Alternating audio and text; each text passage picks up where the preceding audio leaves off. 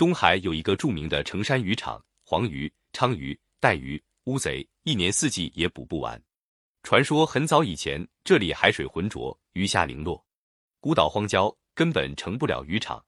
到后来，岛上出现了一个奇怪的孩子，小小年纪下棋赢了神仙，才使家乡改变了面貌，有了生机。这个奇特的孩子名叫陈奇，从小爱下棋，不论是到海边赶潮，还是上山砍柴，总要跟小伙伴们杀上几盘。他白天讲下棋，晚上梦下棋，天长日久，下棋的本领越来越大。大伙送他一个美号——东海奇怪。谁知七传八传，传到东海龙王敖广的耳朵里去了。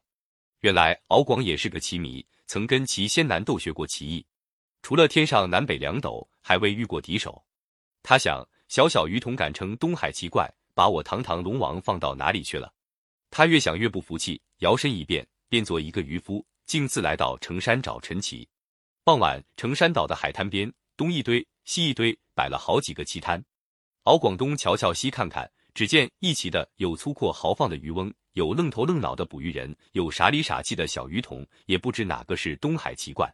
不远处，他看到五。六个鱼童簇在一块岩石上一齐，想必那个奇怪也在其中，于是走上前去，蹲在一旁观望。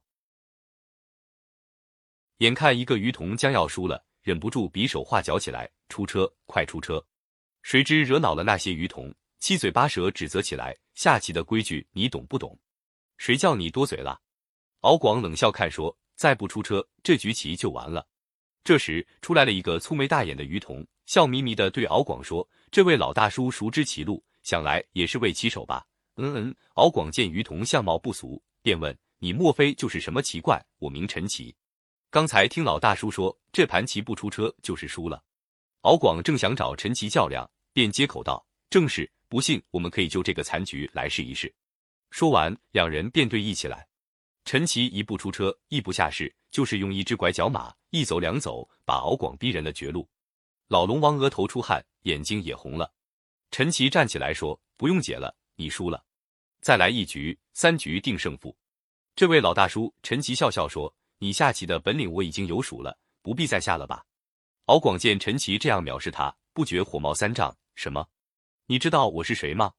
我是东海龙王。”说着，一马脸现了本相，两根金色的龙须高高翘起，八角的头颅煞是吓人。陈奇仰面大笑道：“哈哈哈！”只怕输了，你大王脸上无光。敖广又气又恼，摇着头叫道：“小鱼童，你别吹牛。若是输给你，我情愿向成山岛年年祭献鱼仙。说话算数，当然算数。好。”陈奇同龙王摆开了棋局。龙王求胜心切，用当头炮发起猛攻。谁知陈奇沉看应战，没几看就把龙王的一只车吃掉了。龙王一阵心慌，阵脚大乱，连连失子，很快就被将死了。龙王又输了一局，还是不服，重整旗鼓再战。这一回，他改变战术，稳扎稳打，步步为营，每一只都走得十分小心。可是龙王终究不是陈奇的对手，眼看又是狮子，龙王急了，伸手来抢。不行，不行，这看棋不算数。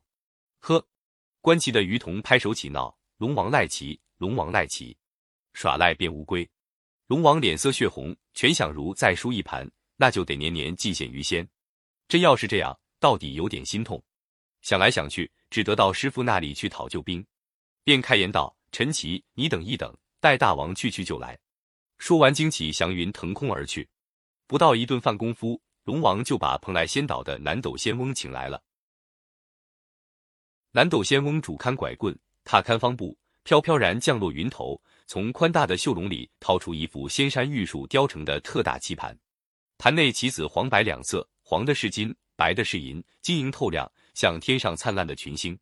龙王有了师傅壮胆，顿时来了神，有意在陈奇和众鱼童面前摆威风，命两条小金龙把棋盘高高顶在头上，他自己龙头一摆，一下子变得像小山一样高，说起话来声音像打雷。小陈奇，你还敢与大王比试吗？陈奇笑笑说：“龙王，你别逞强，等我来打败你。”说完，领着小伙伴们登上城山最高的一座山峰。这才刚够撩着那副大棋盘，棋战重新开始。敖广有南斗替他出主意，果然棋艺大进。陈奇也使出平生本领，奋勇搏敌。这盘棋杀得好不热闹，但闻得棋盘上硝烟滚滚，杀声阵阵，双方跃马跳卒，车攻炮轰，你来我往，难解难分。一局棋从申时下到卯时还不见胜负。这时南斗在旁边出了一个点子，敖广走了三只妙棋，余童们也暗暗着慌，私下里七嘴八舌乱了阵。敖广翻看白眼，好不得意，只管紧紧催促小陈棋，你还有啥高招？快快服输吧！可是陈奇依然面不改色，托看腮帮子凝思了一会，就从容不迫的下了起来。七走八走，谁也没料到陈奇的一匹马深入敌方，偷吃了一只象。接看挺车向前，一个闷弓将把龙王将杀了。龙王目瞪口呆，气急败坏，欲百骑重来。南斗却拍了拍高高的额头，咬看龙王的耳朵，说：“罢了，这这棋是当年北斗走赢我的一步绝招。怪不得前几天听北斗说他的棋盘里少了一只棋，原来跑到这里来了。”龙王的龙眼瞪得滚圆啊！陈棋是北斗棋盘上的一只棋。南斗点点头说：“走吧，走吧。”我们不是他的对手，龙王实在太懊丧了，气哼哼的把棋盘一掀，跟看南斗走了。那盘棋连棋带盘咕噜噜一股脑掉进东海，因为是仙山玉树做成的，到底有点仙气，滚到东海里就变成了星罗棋布的小岛。东海龙王输了棋，只得兑现诺言，年年进献鱼仙。从此，成山阳海水澄清，鱼群兴旺，一座座岛屿都成了渔民保养生息的好地方。